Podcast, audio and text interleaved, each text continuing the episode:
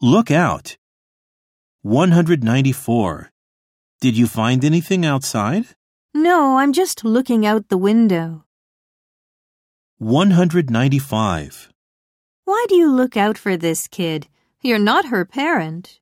Well, her parents used to take care of me.